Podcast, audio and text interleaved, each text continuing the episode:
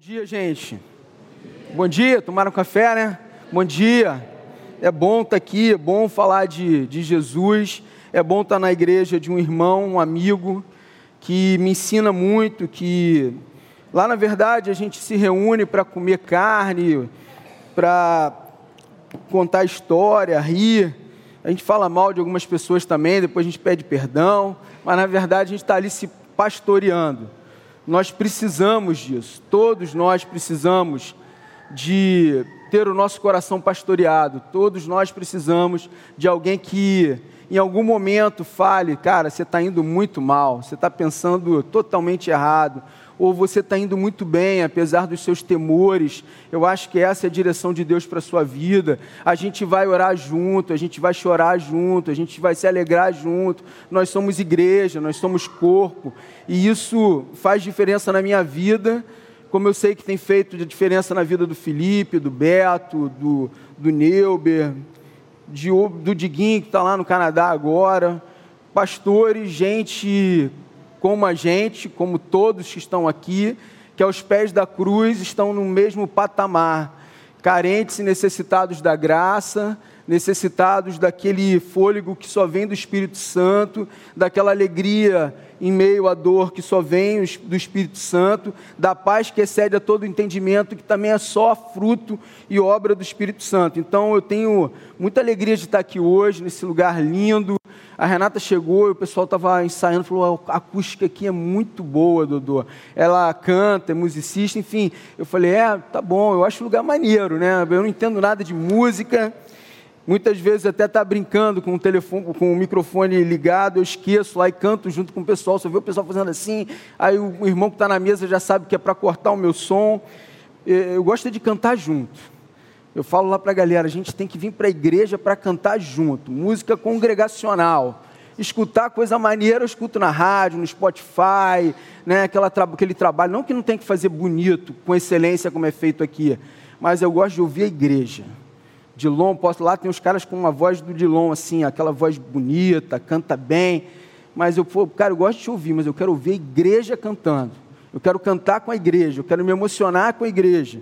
Isso eu sei que é uma realidade aqui, eu vivi isso aqui nessa manhã. Bom ver a DW Juliana aqui também, gente querida, Moisés, Suzana. Muito bom, feliz de ver vocês aqui. E eu queria abrir com vocês para ler os primeiros versos da primeira carta de Paulo aos Tessalonicenses, capítulo 1, vamos ler do verso 1 ao verso 10. Como o reverendo Felipe falou, tem que chamar de reverendo, viu? Isso aí, como o reverendo Felipe chamou, falou, eu sou pastor da Igreja Plena Oceânica, uma igreja que teve o seu culto público há quatro anos. É, nós estamos também comemorando nesse mês, no dia 26, nosso quarto ano da primeira reunião, que abrimos as portas e falamos: venham todos, né? todos os loucos, todos os alucinados daquela região. A região oceânica é muito diferente do restante de Niterói. É uma região onde as pessoas gostam de. moram em casa, gostam de receber, gostam de praia, gostam de uma certa informalidade. E a gente tem experimentado isso lá na igreja. A gente está muito feliz, muito feliz mesmo. Eu estava ali agora sentado né, dando uma stalkeada lá nas câmeras da igreja, são 16 câmeras, eu vendo a igreja lá, o pessoal fazendo lá, né, celebrando, cultuando, o primo do DW pregando, o café, o João Marcos, nosso presbítero, e eu fico feliz de estar aqui e ao mesmo tempo com o coração lá, não dá ainda, né, tudo tão recente, são muitas campanhas, muitos avisos, tanta coisa acontecendo, e a gente fica imerso nessa que é a igreja de Jesus. Eu vou ler essa Bíblia aqui, eu ganhei essa Bíblia de uma galera que planta igreja em lugares difíceis, lá do sertão, e é de couro de cabra, e eu estou tirando onda por onde eu vou com essa Bíblia, que poucos têm, eu acho que quase ninguém tem, então vou, abrir, vou ler na minha Bíblia, de couro de cabra sertaneja, que os irmãos me presentearam. E você pode acompanhar o texto na mesma versão aqui dessa carta maravilhosa que fala de igreja, fala das marcas da igreja, de Jesus, uma igreja tão nova, tão recente e tão saudável. E nesses primeiros versos, Paulo testifica acerca disso. Ele fala da, da maturidade dessa igreja. e de como ela é a igreja de Jesus. Diz assim, primeiro verso: Paulo, Silvano e Timóteo, a igreja dos Tessalonicenses, em Deus Pai e no Senhor Jesus Cristo. A vocês, graça e paz da parte de Deus e de nosso Senhor Jesus Cristo. Sempre damos graças a Deus por todos vocês, mencionando-os em nossas orações. Lembramos continuamente, diante de nosso Deus e Pai, o que vocês têm demonstrado, o trabalho que resulta da fé o esforço motivado pelo amor e a perseverança proveniente da esperança em nosso Senhor Jesus Cristo. Sabemos, irmãos, amados de Deus, que Ele os escolheu, porque o nosso Evangelho não chegou a vocês somente em palavra, mas também em poder, no Espírito Santo e em plena convicção. Vocês sabem como procedemos entre vocês em, em seu favor. De fato, vocês se tornaram nossos imitadores e do Senhor, pois apesar de muito sofrimento, receberam a palavra com alegria que vem do Espírito Santo. Assim, tornaram-se modelo para todos os crentes que estão na Macedônia e na Caia, porque partindo de vocês, propagou-se a mensagem do Senhor na Macedônia e na Caia. Não somente isso, mas também por toda parte tornou-se conhecida a fé que vocês têm em Deus. O resultado é que não temos necessidade de dizer mais nada sobre isso, pois eles mesmos relatam de que, de que maneira vocês nos receberam e como se voltaram para Deus, deixando os ídolos a fim de servir a Deus vivo, ao Deus vivo e verdadeiro, e esperar dos céus seu Filho, a quem ressuscitou dos mortos, Jesus, que nos livra da ira que há de vir. Vamos orar? mais uma vez e falar, pedir, rogar que o Senhor nos conduza, não só na exposição desse texto, mas naquilo que Ele vai falar aos nossos corações nesse momento, e que traga impacto, direção, conforto, que seja como a palavra é, a luz para as nossas vidas, luz. Senhor, muito obrigado por essa manhã. Muito obrigado porque aqui a sua igreja se reúne, como em tantos outros lugares, para celebrar a Ti, para celebrar a Tua obra, o Teu favor, celebrar Jesus, dar glórias a Ti, o Deus de toda, de toda imensidão, Deus de toda majestade, o Deus de toda soberania. E clamamos agora nesse momento, Pai, diante já de tudo que já falamos aqui e cantamos para Ti por favor, fale conosco através da tua palavra, a despeito de quem prega, a despeito daqueles que ouvem, das nossas falências, das nossas muitas necessidades, que o teu espírito poderoso, como falou a igreja em Tessalônica, fale também aos nossos corações hoje, aqui. É o que nós te pedimos, Pai, humildemente, no nome santo e poderoso de Jesus. Amém. Amém. Muito bom estar aqui. Bom estar aqui com o Felipe, com a Rafa, com o Tutu, com o JP. Muito bom estar com os amigos que eu já pude identificar, outros que ainda não identifiquei. Muito bom estar aqui com o povo de Deus, que é o mesmo povo, o povo remido, um povo que foi escolhido, trazido, encontrado. Eu gosto dessa palavra. Encontrado pelo amor de Deus, pela graça de Deus, que se reúne aqui. ainda mais no mês que se comemora quatro anos de raízes. Quatro anos de uma igreja viva, operante, uma igreja cheia de criança, né? uma barulhada danada, isso é muito bom, gente. É muito bom. Lá na igreja a gente ainda tem um outro, a gente chama as crianças à frente, fica aquela galera, e quando sai, ficam os lugares vazios, mas eles vão felizes, celebrando. É muito bom saber que eu tenho certeza que isso acontece aqui pais que pô, muitas vezes estão cansados, um dia como esse, quer dormir mais, fica o filho ali, pai, eu quero ir para a igreja, eu quero ir para a igreja, eu quero ir para a igreja. Isso é maravilhoso. A igreja com barulho de criança é uma igreja viva. É uma igreja que está experimentando esse florescer da vida, na vida dos nossos filhos. Herança de Deus para a gente. Então é ótimo estar aqui comemorando com vocês, celebrando Jesus nesses quatro anos de raízes, como o Felipe falou, peregrinando pelos bairros aqui da velha Zona Sul, colégio, escola, casa, enfim, tantos lugares, hotel, e hoje aqui, nesse espaço maravilhoso. espaço que é apenas o lugar onde a igreja se reúne. E é um lugar que passamos a amar porque nos reunimos aqui, porque encontramos as pessoas aqui. E eu venho acompanhando esse crescimento nos bate-papos que temos presencialmente, pelo menos uma vez por mês, mas a gente se fala, acho que umas sete vezes ao dia, né?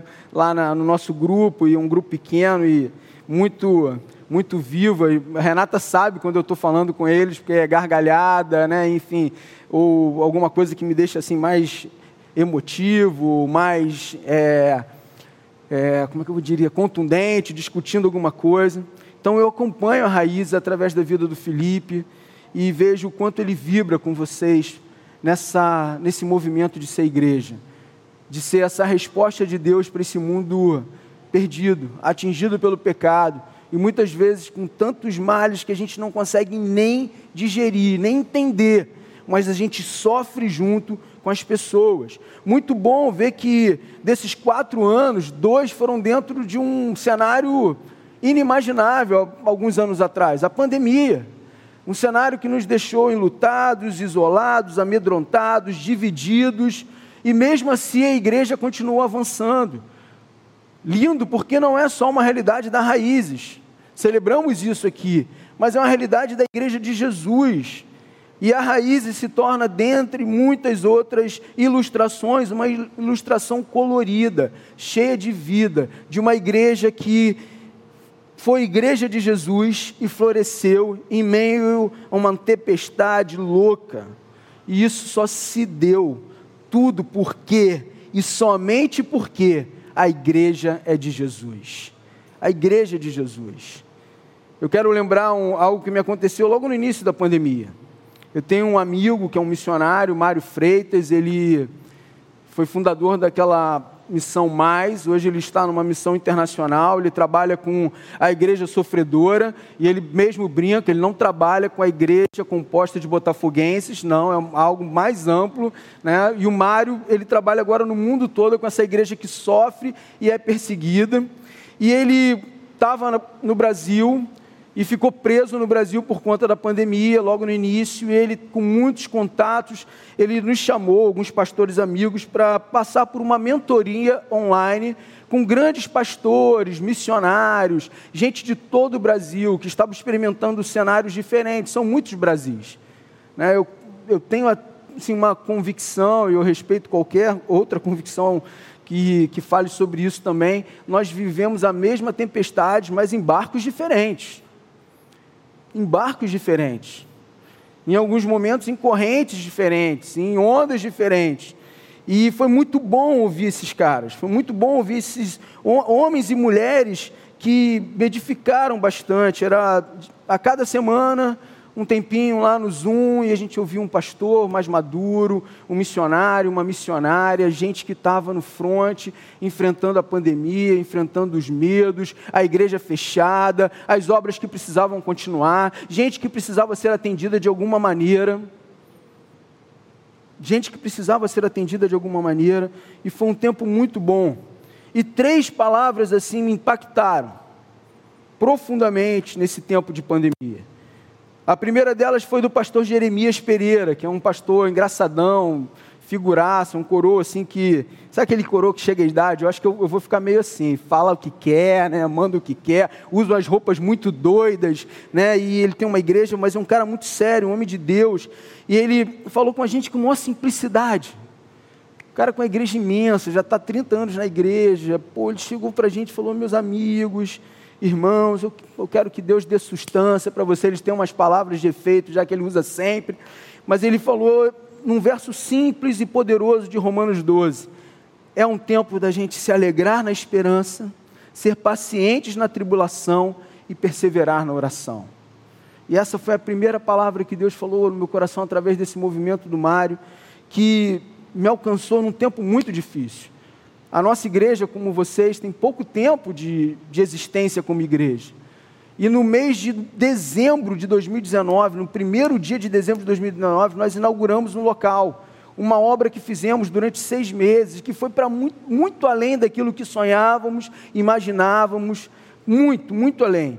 E dezembro foi um mês muito legal no espaço, janeiro foi um mês ótimo, fevereiro, quando entra março, eu faço uma viagem para uma conferência e volto parecendo um leproso, ninguém me queria falar comigo. Eu cheguei dia 10 de março para uma reunião de oração, as pessoas se afastando, eu não entendendo muito bem, eu não sou muito antenado em algumas coisas. Depois a Renata foi me explicar que era pandemia, as pessoas foram falar que eu podia estar é, contaminado, eu entendi, me entristeci, né? fiquei triste, porque eu gosto de gente, eu gosto de abraçar, de apertar. Eu falei, meu pai, isso na terça-feira, na sexta a gente decide fechar a igreja, como todos decidiram, sabiamente, foi uma direção de Deus. E a igreja estava naquele local apenas três meses, uma realidade muito maior daquilo que a gente imaginava. E eu fiquei assim muito perturbado com tudo isso, achando que ia ser uma coisa rápida, né? Todo mundo achou. 15 dias, 21, no máximo 40, mas se estendeu. E eu lembro que no mês de abril, quando eu não aguentava mais ficar em casa, eu ia para a igreja sozinho, ficava dentro da igreja sozinho. Eu vou para um corredor que a gente tem, tem uma janela imensa que de frente para uma grande estrada lá de Niterói, da região oceânica, e não via nenhum carro passando.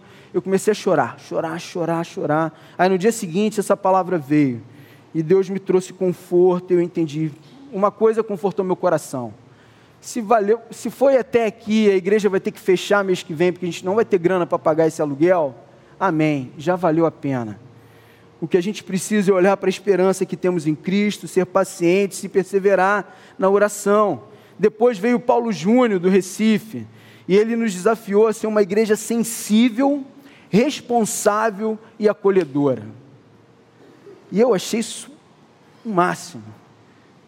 Falei, a gente tem que distribuir cestas básicas, a gente tem que ser a casa do pão, a gente tem que ligar para as pessoas. E eu comecei a ligar para as pessoas, e no início as pessoas, pô, pastor, legal que você me ligou. Tinha gente que fala assim, fulana, pastor que está falando aqui, que me ligou, porque não tinha mais, não tem essa pegada de ligar, tudo WhatsApp. E eu comecei a ligar, depois eu vi que eu estava sendo inconveniente, estava atrapalhando o trabalho das pessoas, né? Eu já, ah, beleza e tal. Aí eu comecei, posso te ligar? Não, agora não e tal. Eu comecei a fazer diferente, mas naquele momento foi bom. E eu falei, Deus, me faz ou nos faz uma igreja sensível, responsável, porque o pau está quebrando aí fora, o negócio está muito complicado, pessoas estão adoecendo, morrendo, pessoas estão, sabe, se endividando, comércio fechado, tudo um cenário muito difícil, nos faz ser uma igreja sensível à dor do próximo, responsável, vamos partilhar. Quem tem muito dá para quem tem pouco, e é assim, a igreja sempre foi assim. Atos 2 está claro isso lá e vamos ter uma igreja acolhedora. Como eu não sei. O Senhor nos ensina. E a gente foi vivendo essa experiência e foi muito legal. Muito legal. Lá na igreja a gente quer ter conexão com pessoas que não são cristãs. Amém? É isso, para isso que a igreja está no mundo. E aí é legal que toda campanha que a gente lança, de arrecadação de qualquer coisa, até da obra da igreja, entra grana que não é de ninguém que é da igreja, ninguém que é cristão, ninguém que é professa fé em Jesus, são amigos amigos que ouvem e falam, não, beleza, lá é uma, uma gente que eu gosto, confio no Felipe, confio em outra pessoa, confio naquela, naquela minha amiga, eu envio dinheiro para lá. E conseguimos. Depois a gente, eu escutei uma missionária que eu passei a admirar muito, que é Andréia Vargas. Ela é missionária da igreja é, da Missão Avalanche, lá no Espírito Santo. E ela falou de uma igreja que precisa aprender a ser consolada, ou seja, saber das suas necessidades, da sua carência, se ver necessitada de Jesus, e a, a fim de encontrar consolo em Deus e a fim também de consolar pessoas a partir de Deus. E aí eu comecei a ter o coração pastoreado, falando com Felipe, com Beto, com Neuber, com alguns irmãos do conselho, a minha esposa me pastoreia num certo sentido, irmãos queridos, e aí eu vi que estávamos diante de um grande momento para a igreja de Jesus, uma oportunidade, um momento muito oportuno para avançarmos como igreja, proclamando a resposta que esse mundo tanto carece. Um mundo to totalmente entorpecido entorpecido nas drogas lícitas, ilícitas, entorpecida nos seus medos, na busca por esse prazer efêmero que logo passa. Começamos a ver crianças com crises de ansiedade de uma maneira muito precoce, adolescentes lotando as clínicas de psiquiatria, de psicologia, jovens totalmente desnorteados quanto a várias áreas da sua vida, a igreja adoecendo, pastores adoecendo, líderes jogando a toalha. E a gente viu que esse era um momento de olhar para as sagradas escrituras, olhar para a igreja de Jesus e buscar marcas de uma igreja saudável, de uma igreja operante, de uma igreja viva, de uma igreja que sim é a igreja de Jesus. Situações que nos fizeram olhar para, para a Bíblia e revisitar e procurar aprender a respeito de uma igreja, de uma igreja saudável. E hoje continua esse tempo. Continua esse tempo. Eu acho que sempre esse tempo foi um tempo real para a igreja, com outros desafios, com outras demandas, com uma sociedade pensando diferente, com outros pensamentos vindo de encontro, e não ao encontro, mas de encontro com a fé cristã. E a gente, como igreja, precisa sempre revisitar, repisar nesses fundamentos sólidos de uma igreja viva, operante, que olhe para fora, que proclame o Evangelho, que tenha uma fé operante, que tenha uma fé que saia do campo das ideias, que ganhe o coração e alcance pessoas. Uma fé que se torne braço de Deus na vida das pessoas. E por mais louco que pareça, porque quando a gente olha para a gente, a gente fala, a gente não tem nada, nada que possa ser de bom ou que possa fazer um efeito bom na vida daquela pessoa, mas o Espírito Santo vem. Enche o nosso coração, toma a nossa mente, toma as nossas atitudes e muda isso. Eu confesso, queridos, que eu comecei a olhar para aquele cenário e falar: é a hora da igreja, pelo menos na minha geração, pelo menos na, no, no tempo que eu vou ter de ministério, no gás que eu tenho ainda como um homem de 46 anos, é a hora da gente arregaçar as mangas e ir para dentro. Ir para dentro dessa necessidade de uma sociedade fragmentada, de gente que não quer olhar mais para o outro, que não quer mais amar ninguém, e sermos uma igreja de verdade, a partir daquilo que a Bíblia fala. E muitas vezes eu fico cansado, como você fica também. Muitas vezes a gente não sabe quais serão os próximos passos. Mas o grande lance nisso tudo é continuar crendo que Jesus nos concedeu esse privilégio. O privilégio de não estar aqui num lugar lindo como esse, com essas velhinhas aí penduradas, um teto pô, bonito, as paredes lindas, gente bonita, gente fina, elegante e sincera, com habilidade de dizer mais sim do que não, sim para a vida, sim para as pessoas. É muito bom, mas isso tudo tem que ir para fora, isso tudo tem que alcançar vidas. E eu fico muito feliz de estar numa igreja em que eu vejo esse movimento acontecer. Vindo hoje com a Renata, eu sou de Niterói, curto muito o Rio. Sempre amei trabalhar no Rio, passear pelo Rio, estar no Rio. O Rio é lindo, né? espetacular. E a gente foi passando por algumas igrejas históricas, com prédios históricos lindos, mas muitas vezes com assim, um movimento tão ainda tímido, diante de uma sociedade que precisa tanto de ouvir essa mensagem. Confesso que eu creio que estamos mais fortes, mais conectados, mais amadurecidos e mais missionais.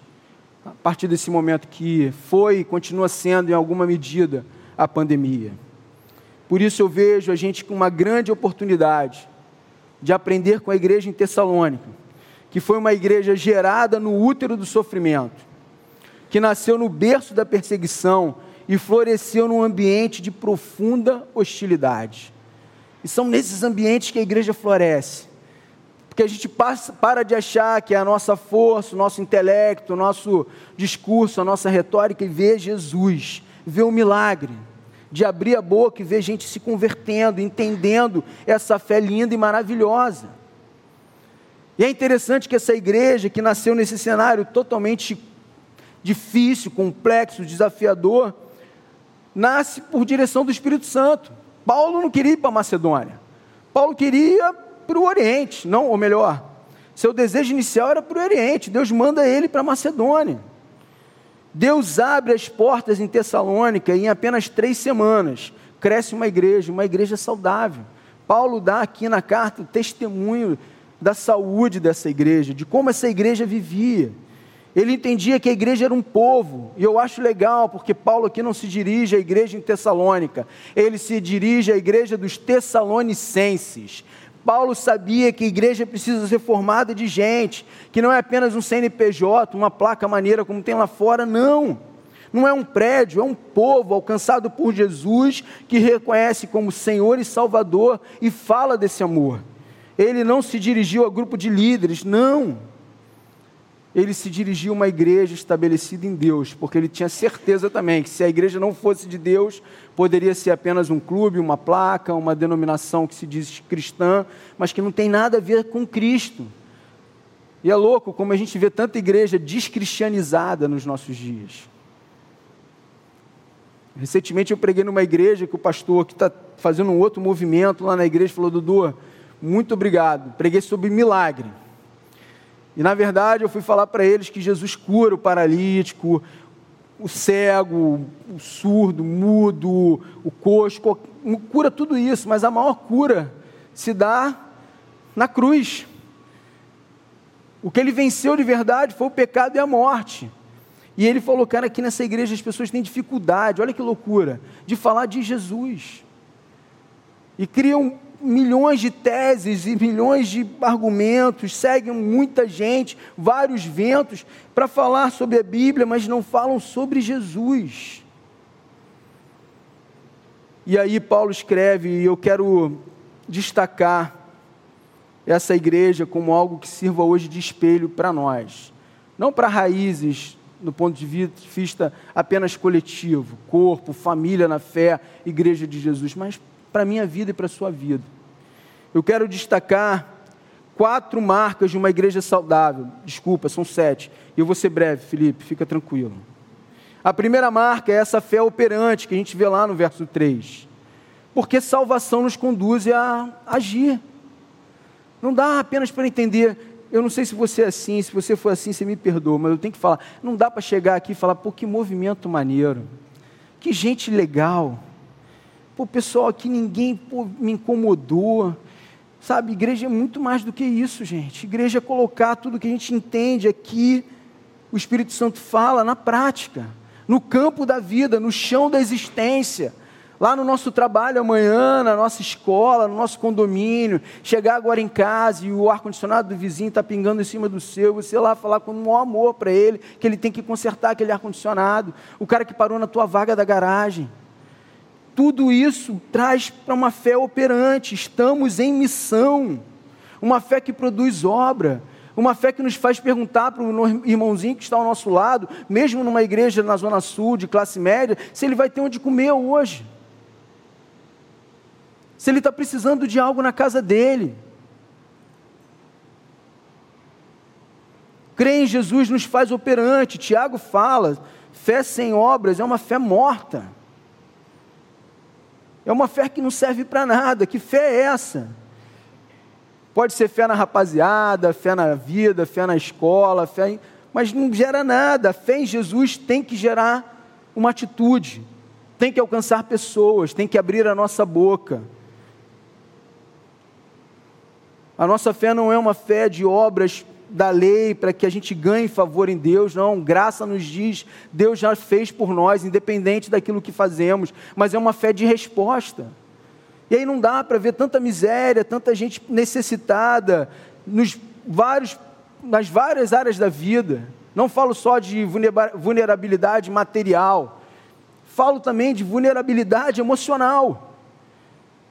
A gente tem que parar para ouvir os loucos a gente tem que dar atenção para aqueles que a gente chama de a voz do Brasil.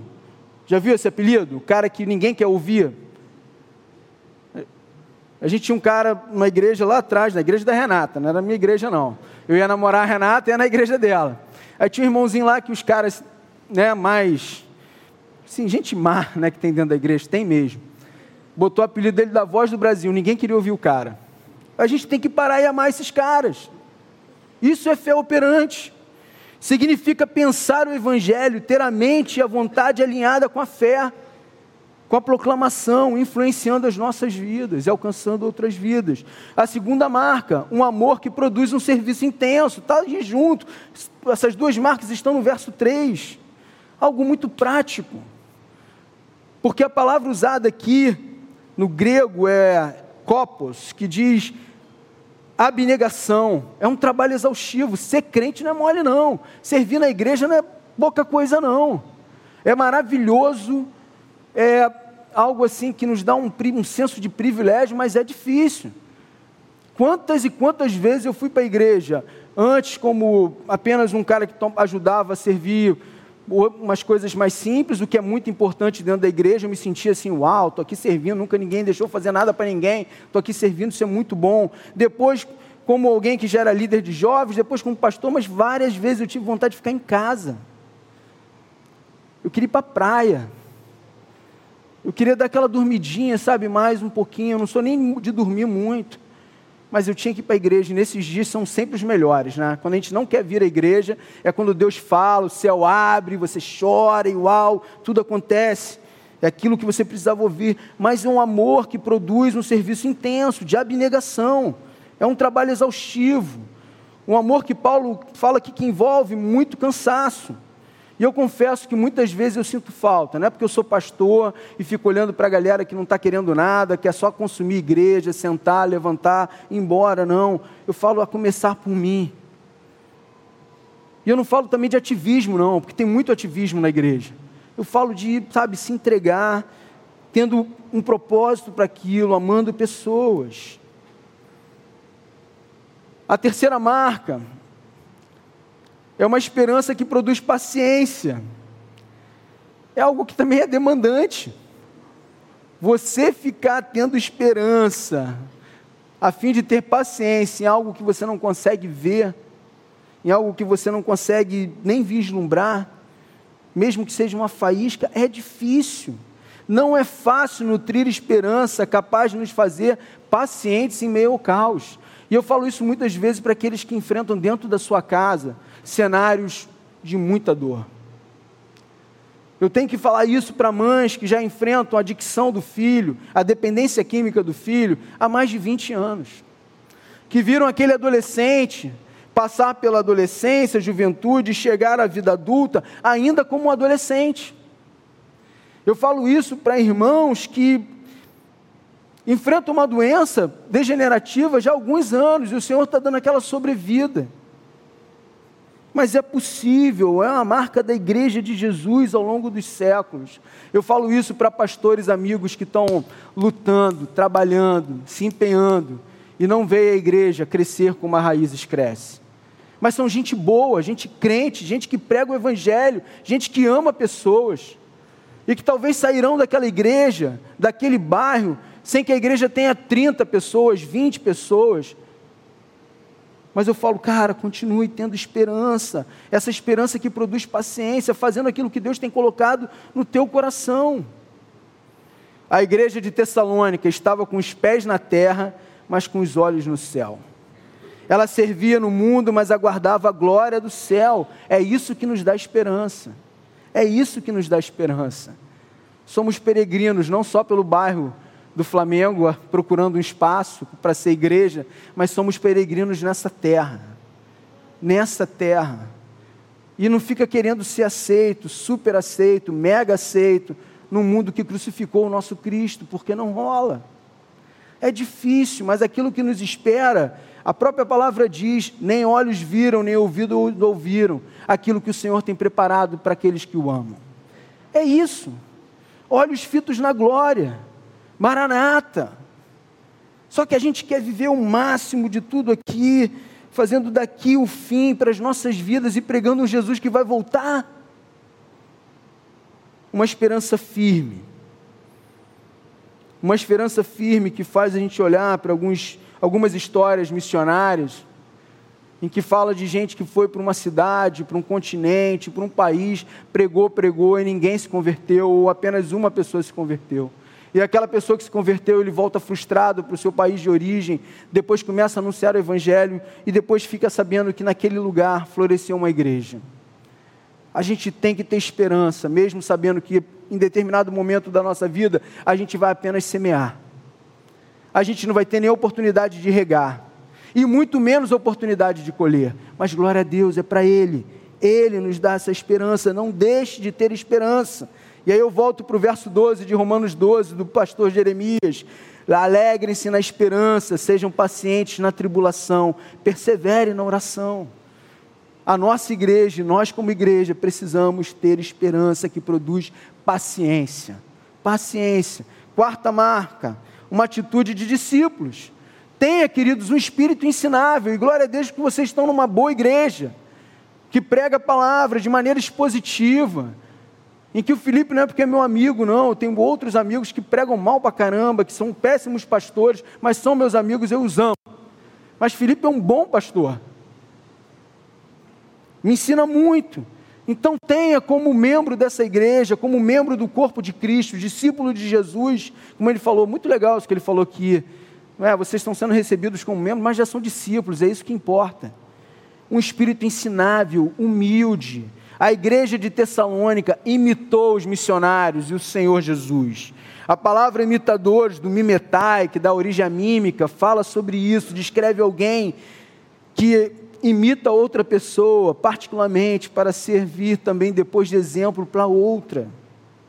Como tem faltado isso na nossa igreja, a gente batendo no peito, ó, eu estou imitando fulano, eu estou imitando a Cristo, somos discípulos de Jesus. Olha para mim. Como Paulo disse, Sede meus imitadores, porque sou imitador de Cristo. Uma marca da igreja é as pessoas, sabe, matarem a bola no peito e falar: Nós somos discípulos de Jesus. Temos algo para dizer.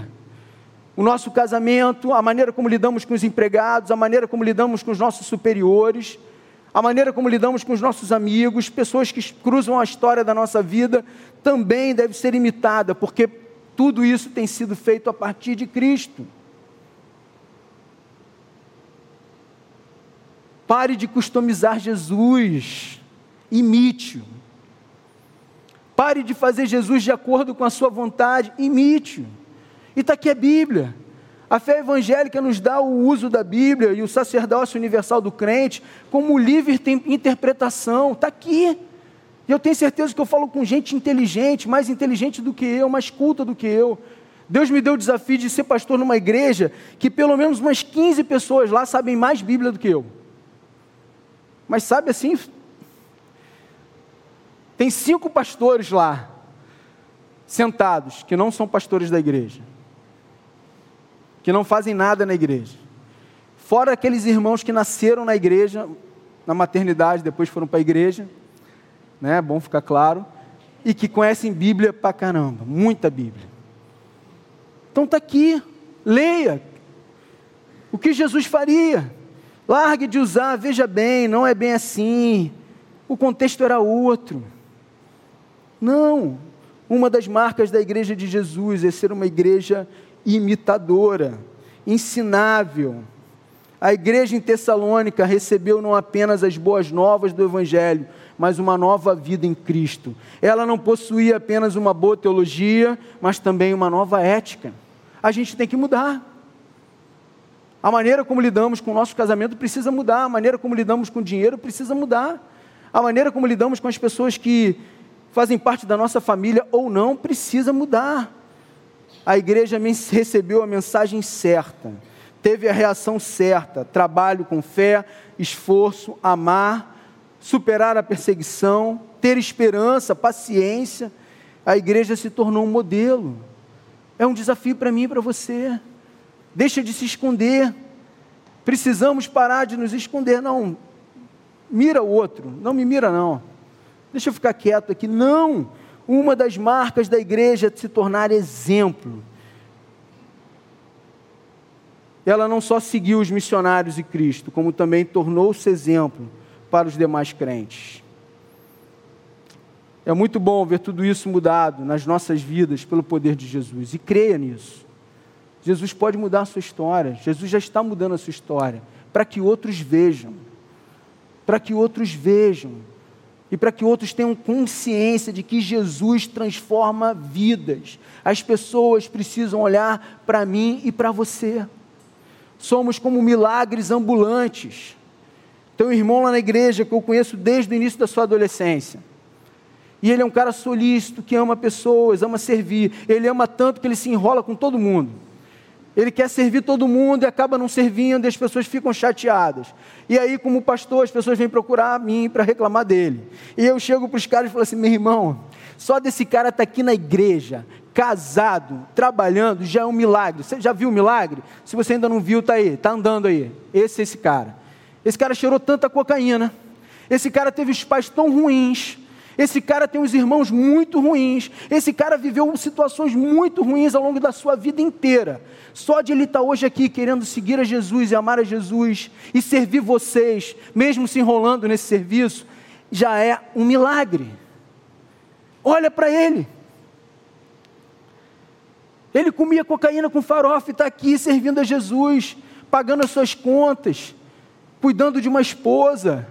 Entre trancos e barrancos, eles dão testemunho. E para a glória de Jesus, porque a igreja é um lugar em que essas pessoas estão, em que eu estou e você está. E somos assim também. Então as pessoas precisam aprender a olhar para a gente e ver Jesus, mesmo nas nossas muitas falhas. Jesus nos transformando. Quinta marca. Felipe nunca mais me chama para pregar aqui. Ser uma igreja proclamadora. Paulo falou isso aqui deles. Eles não foram apenas receptores, eles foram transmissores da mensagem. A vida e o exemplo da igreja de Tessalônica ecoaram, repercutiu, ecoou, repercutiu, não apenas nas províncias da Macedônia e Acaia, mas também ultrapassou aquelas fronteiras. Isso é muito legal. Quem tem ouvido de Jesus a partir de você? Quem tem ouvido de Jesus a partir de mim? A palavra do Senhor ecoou e alcançou muitos corações. Os próprios cristãos tessalonicenses foram uma espécie de uma caixa acústica, por meio do qual espalharam o evangelho pelas áreas ao redor da cidade, ao redor da igreja. Seja assim. Eu quero viver, eu sei que você quer viver, mais quatro anos em que a igreja seja viva e que juntos proclamemos essa verdade, o Evangelho o evangelho que muda corações, o evangelho que alcança os feridos, o evangelho que bota sentado uma mesa. A gente está numa série lá na igreja, Mesa com Cristo, o rei e a prostituta, o comerciante, o ladrão, quem seja, tudo pela graça de Jesus. A mesa de Cristo. Isso a partir de uma igreja que proclame Paulo chega a dizer: o resultado é que não temos a necessidade de dizer mais nada sobre isso. Ou seja, essa galera está ouvindo de vocês. Eu chego aqui na, em Tessalônica e não preciso falar mais nada sobre Jesus. É chovendo molhado, porque vocês já estão fazendo, vocês já estão falando, vocês já estão proclamando. Eu quero vir aqui um domingo depois na, no Flamengo e dizer, poxa, não preciso falar mais de Jesus para ninguém, para esses loucos que estão na rua. Felipe, Rafa e toda a galera está aqui, já fala. A raiz está com o megafone aqui para o lado de fora, metaforicamente falando, tá, gente? Eu fui de uma igreja que no início a igreja era tão pequena, plena em Caraí, que teve a ideia louca de botar um alto-falante na rua. Que loucura. Aí, porque uma pessoa falou que gostava de ouvir, incomodava todos os outros vizinhos, né? Louco demais. A gente vai aprendendo. Por fim, suprimindo aqui uma, uma marca, fica uma igreja que deve anelar, desejar pela volta de Jesus. Olha o que diz o verso 10: é esperar dos céus a seu filho, e esperar dos céus a seu filho, a quem ressuscitou dos mortos Jesus que nos livra da ira que há de vir. Uma igreja que sabe que foi alcançada pela graça e que tem um encontro com Jesus, e esse encontro só é possível de maneira satisfatória, de maneira que seja glorificação e não condenação, porque Ele, Jesus, na cruz, onde encontramos amor e graça ao mesmo tempo, nos livrou da ira que está por vir. A igreja precisa proclamar isso. Existe um Deus que não tem pacto, não tem aliança com o pecado. E para que nos encontremos com esse Deus, para que tenhamos acesso a esse Deus, para que o véu rasgando de cima a baixo seja uma realidade nas nossas vidas, é necessária a obra de Cristo. É necessário o justo morrer no lugar dos injustos. É necessário, é necessário reconhecermos isso, nos vermos encontrados por essa graça, porque senão lá na frente, quando tudo chegar a um determinado momento em que Jesus volta, estaremos diante de duas situações: glorificação e condenação. A igreja de Jesus tem a marca de entender, de ter consciência viva e gratidão por isso que estará diante da glorificação, de entrar na presença daquele que é o nosso amado, aquele por, pelo qual o nosso coração anela, tem anseio, tem desejo e não viver uma condenação eterna. Mas precisamos abrir a nossa boca também para proclamar essa verdade de que se temos a esperança da volta de Cristo, que ressuscitou dos mortos, e pregamos isso, se temos a esperança que estaremos diante dele, não mais como condenados, mas com as suas vestes de justos, muitos não têm. E muitos devem ouvir essa mensagem. Uma igreja que sabe da sua condição de peregrina, que pertence não a esse lugar, mas a um lugar que não haverá mais dor, sofrimento, fome e guerra, aguardando e anelando esse grande dia, e nos, que nos faz encontrar a verdade da cruz sendo cada vez mais viva, de amor, de amor com graça e de justiça, porque Ele pagou o preço. Jesus pagou o preço, o sangue foi derramado Vamos viver isso hoje aqui, vamos celebrar isso hoje aqui, vamos trazer a memória isso hoje aqui, vamos proclamar isso aqui hoje através da ceia. Que possamos dizer: Maranata, vem Jesus. O que eu quero dizer para você é que, quando a gente fala acerca de marcas de uma igreja, não falamos apenas no sentido de coletivo, de gente que se reúne em determinado lugar que tem uma placa X e ali a gente encontra as marcas da igreja saudável. Falamos das marcas que alcançam a nossa vida. Nós somos a igreja. Quando falamos da marca da igreja, também falamos de algo que precisa ganhar um campo, uma, uma centralidade na nossa vida. Certa vez eu li, eu falei essa frase, eu não lembro onde que eu li, que diz por que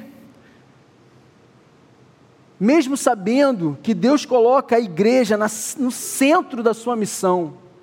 Deus poderia fazer de tantas outras maneiras, mas usa a sua igreja, usa raízes, usa plena e tantas outras espalhadas sobre a face da terra.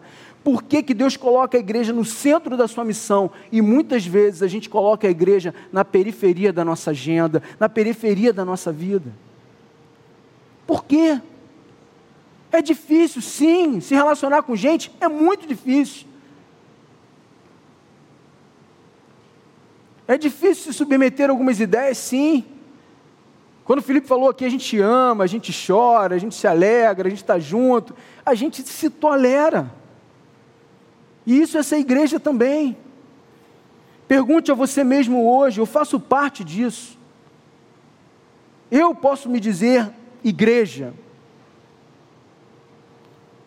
Algo tem me feito diferente quando eu amo, quando eu sirvo, quando eu proclamo essa experiência do que apenas mais um consumidor, consumidora de culto.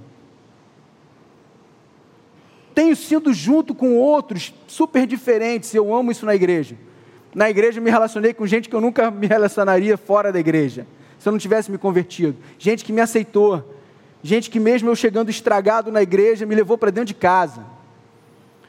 Me ouviu durante as madrugadas, pagou retiro para eu participar, me acolheu.